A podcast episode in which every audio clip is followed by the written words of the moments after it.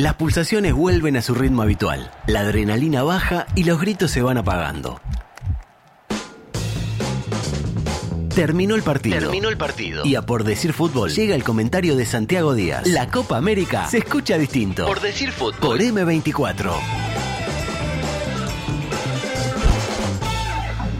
Bueno, ganó Uruguay 2 a 0 y lo primero que voy a decir es que es un resultado que no tiene nada que ver con lo que vimos, pero no porque Bolivia haya merecido mejor suerte, sino porque todavía mereció menos de lo que de lo que tuvo, o sea, es un resultado muy corto para lo que fue Uruguay y para lo que fue Bolivia. O sea, la diferencia entre un equipo y otro no fue de dos goles, yo creo que fue de cinco o de seis.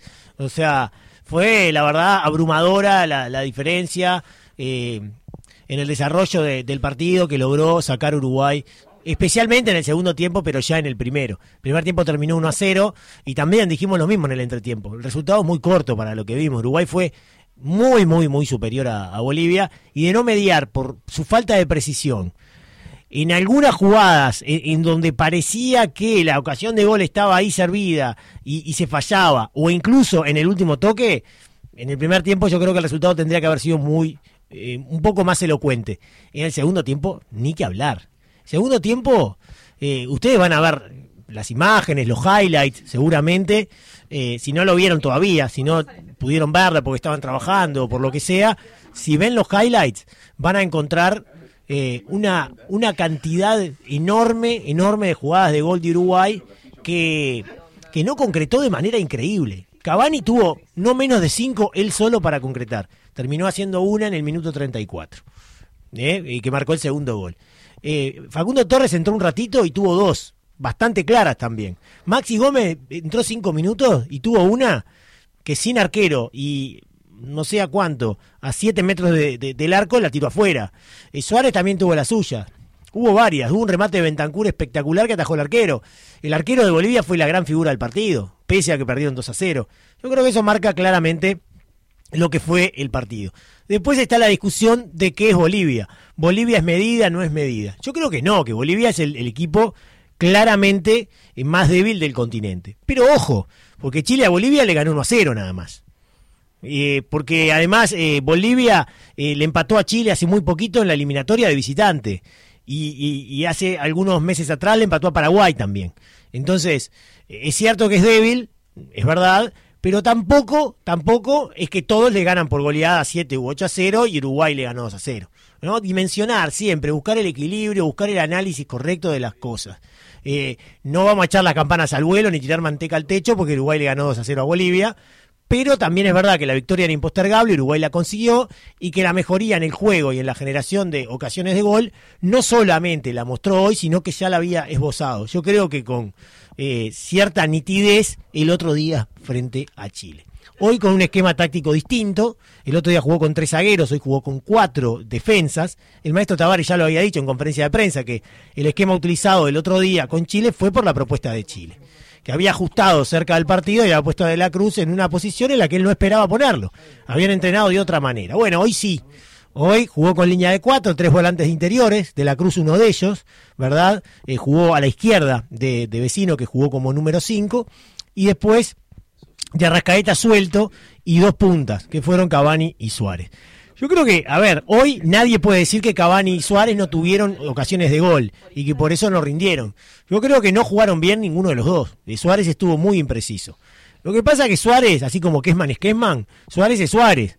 y, y uno espera que en cualquier momento encuentre su precisión, encuentre su gran capacidad goleadora. Sigue siendo un jugador muy válido, por supuesto que no es el del 2015 o el 2014, eso ya es de perogrullo, todo el mundo lo sabe, no, no hace falta reiterarlo. Pero aún así, sigue siendo muy válido en la distribución y en la finalización en las cercanías del área. Y en eso hoy no estuvo bien.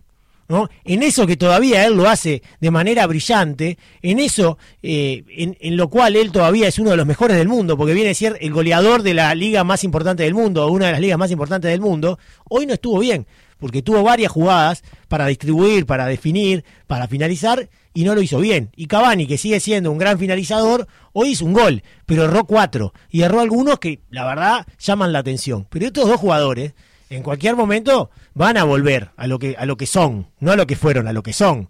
Y, cuando tengan una pelota ahí decisiva, eh, en, otros partidos seguramente van a, van a concretar. Entonces eso no es lo que preocupa. Lo que preocupaba es cuando no tenían ocasiones y cuando el equipo no les generaba juego. Hoy se lo generaron, eh, el juego claramente ante un rival débil. Y el otro día con Chile, Uruguay mejoró también en ese aspecto. Con algunas consideraciones interesantes. Vecino de número 5. Yo creo que Vecino es un jugador que le aporta eh, mucho orden al equipo, tiene mucha fuerza, es potente, tiene una, gran envergadura física, es un jugador corpulento que también aporta en el juego aéreo, que no es menor. El otro día eh, fue importantísimo en el gol de, de, Suárez. Pero además, cuando Uruguay tiene la pelota, es un jugador que se posiciona muy bien. Él sabe encontrar el espacio para ir a recibir. Y eso es muy importante. Siempre explicamos lo mismo. Los jugadores tienen tres o cuatro minutos por partido la pelota. En el resto del partido no la tienen. Entonces es muy importante el movimiento sin pelota. ¿no? Eh, y en eso vecino, yo creo que es un jugador que se maneja eh, muy, muy, muy bien. Eh, Nández jugó como lateral derecho, impone cosas con su potencia, con su garra, eh, con su corazón. No es un jugador fino, no, no, no tiene la fineza, digamos, técnica de, otros laterales del mundo, pero sigue siendo un jugador de, de, de mucha fuerza que impone cosas eh, en base a eso. Sobre todo en este tipo de partidos, ante rivales que desde el punto de vista físico ofrecen algunas ventajas, como puede ser Bolivia. Y yo creo que en ese aspecto Hernández se, se destacó. Lo mismo que Valverde, que físicamente dio una lección hoy y que sigue siendo un jugador impresionante en las transiciones. Y en el segundo tiempo, cuando Bolivia lo buscó un poco más en el partido, producto de la necesidad, la verdad es que Uruguay tuvo enormes posibilidades, enormes. Por momentos la pelota la tuvo Uruguay, el territorio la tuvo Uruguay, aún ganando 1 a 0. Por momentos Bolivia se animó un poquito más, o pudo salir un poco más, o Uruguay le ofreció un poquito más la cancha, y a partir de ahí, la verdad es que se pudo haber hecho un festín. No se lo hizo porque erró goles increíbles, pero todas las posibilidades las tuvo, con un Valverde que fue un abanderado en las transiciones, con conducciones brillantes, con recuperaciones, y con, a partir de esas recuperaciones, nada, eh, yendo al ataque, con pelota en el pie, asistiendo a sus compañeros, de un recital en el segundo tiempo, ¿no? De, de, de, de, dominio del partido eh, en base a su capacidad física y también a su capacidad técnica. Yo creo que la Cruz es muy importante para el equipo. El maestro hoy lo, lo sacó porque, bueno, físicamente por ahí mm, viene todavía recuperándose del COVID. Entró aparte un jugador que hasta hace poco era titular y que además es uno de los mejores jugadores que tiene Uruguay a futuro, que es Bentancur, que lo hizo muy bien, estuvo muy cerca de, convertir.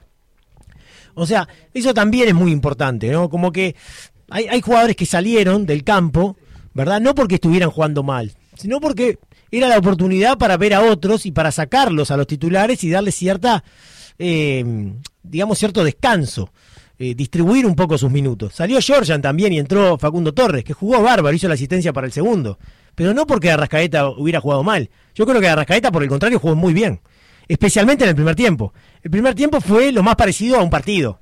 Ya el segundo tiempo era eh, un dominio tan abrumador, digamos, una diferencia tan grande entre un equipo y otro, que se pareció mucho menos a un partido de fútbol. Y en, el, y en el momento en que el partido estaba más difícil, en que el resultado todavía no estaba consolidado, porque ni siquiera iba ganando, Uruguay convirtió el primer gol eh, ya sobre el final del primer tiempo, en ese momento de Rascaeta fue de los mejores de, Uruguay. Mismo además, bueno, fue clave en el gol, porque un centro suyo terminó con el gol en contra de, de Bolivia que fue el que abrió el, marcador. O sea, salen algunos jugadores, entran otros y la verdad es que el rendimiento del equipo se mantiene. Mm, porque Uruguay sigue teniendo calidad y cantidad eh, de jugadores. Eso nunca estuvo en discusión. Lo que le faltaba a Uruguay, lo que le falta todavía, es mejorar su juego. Y lo dijo el maestro Tavares en varias de las conferencias de prensa.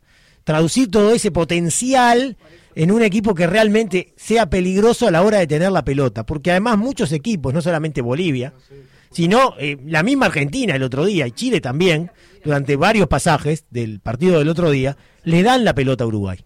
¿no? Eh, capaz que una manera de interpretarlo es que no lo respetan, porque le dan la pelota, porque saben o piensan que Uruguay tiene dificultades para manejarla. Tal vez le dan la pelota porque no la quieren tener ellos, porque saben que Uruguay cuando recupera y sale, también es tremendamente peligroso. Pero lo cierto es que los partidos se han dado así, con Uruguay teniendo el protagonismo. Sucedió contra Paraguay, sucedió contra Venezuela, contra Argentina en gran parte, contra Chile en gran parte y hoy por supuesto. Entonces es necesario que Uruguay mejore en ese sentido y yo creo que ha habido señales muy positivas en los últimos dos partidos, contra Chile y hoy contra Bolivia. Por supuesto, un rival de otras características, un rival mucho más débil, que tampoco es una medida, pero igualmente hemos visto varias veces a selecciones uruguayas o equipos uruguayos que juegan contra rivales débiles y tienen enormes dificultades para ganar. Hoy Uruguay ganó con absoluta justicia y el marcador quedó muy corto en función de lo que vimos en, en el campo. Por supuesto que además de todo esto que estamos diciendo, que yo creo que es lo más importante, porque habla de la proyección del equipo de aquí en más, de aquí a los próximos meses, en esta Copa América sí, pero también en la eliminatoria, que es el gran objetivo, está lo puntual y lo numérico. Para Uruguay hoy era fundamental ganar, eh, porque en primer lugar ganó y, y clasificó, ya está, está clasificado, eso en primer lugar. Y además una victoria hoy le permitía al equipo ir a pelear con Paraguay y también con Chile la posibilidad de obtener un mejor lugar. Que es muy importante obtener un mejor lugar. ¿Por qué? Porque mm, si Uruguay sale cuarto va a jugar con Brasil, que es el primero del otro grupo. Y eso implica una dificultad extrema. ¿no? Eh, lo normal sería perder ese partido por el momento que tiene Brasil, que ha demostrado estar un escalón arriba de todos los equipos de, América del Sur. Entonces, eh, ganar hoy eh, te daba esa posibilidad de seguir peleando por una mejor posición, tercera o segunda. Yo creo que ahí ya no hay demasiados cambios. Jugar contra Colombia, contra Perú, contra Ecuador yo no sé si cambia tanto, la verdad. Son equipos que están en un nivel similar, todos son muy buenos, cualquiera te puede ganar y cualquiera también está al alcance de, de, Uruguay. Pero bueno, para eso había que ganar y, el equipo celeste eh, ganó. Ese es el análisis numérico, digamos, eh, más, frío. Y bueno, y también desde ese punto de vista podemos hablar de, de sensaciones eh, positivas. Veremos qué pasa. Uruguay tiene cuatro puntos. Hay que esperar el próximo partido, ya un rival diferente, que va a ser durísimo, ya lo enfrentó Uruguay hace muy poquito, jugando en el Estadio Centenario. Y bueno, lo que esperamos todos, que estas sensaciones positivas, de estos cambios eh, y de esta mejoría en la tenencia de pelota, eh, no tan inocua, sino un poco más peligrosa, con mayor generación de juego y de, y de situaciones de gol, siga potenciándose y tengamos frente a los paraguayos, bueno, la posibilidad de renovar estas buenas sensaciones y por supuesto, ¿por qué no? Una victoria que le permita al equipo celeste encontrar a un rival más accesible de cara a los cuartos de final de la Copa América. La Copa América en Por Decir Fútbol. Por Decir Fútbol. Por M24. Es tiempo de repasar el partido a través de los datos más relevantes. En Por Decir Fútbol es momento del análisis de Guzmán Montgomery. La Copa América se escucha distinto. Por Decir Fútbol. Por M24. 22 remates de Uruguay, 7 al arco, 32% de acierto. Uruguay de esta manera aumentó eh, ante el rival que era el que más recibía remates en esta Copa América. Eh, venía Uruguay promediando 8 remates por partido y con el peor acierto al arco, 16%. Hoy duplicó su acierto, eh, casi triplicó los remates y consiguió dos goles. Sigue siendo también el equipo con la tasa de conversión más baja en esta Copa América y para encontrar partidos en los que Uruguay remató tanto hay que remontarse al amistoso frente a Hungría del 15 de noviembre de 2019, cuando Uruguay tuvo 20 remates y 7 al arco. Uruguay terminó ganando 2 a 1 en ese amistoso. Y contra Japón en la Copa América el 21 de junio de 2019, Uruguay tuvo 25 remates, 10 al arco y el partido terminó en empate 2 a 2. El gol de Uruguay, el segundo, lo anotó Edinson Cavani, venía de tres partidos sin anotar, alcanzó 52 goles en la selección y es el segundo goleador histórico detrás de Luis Suárez.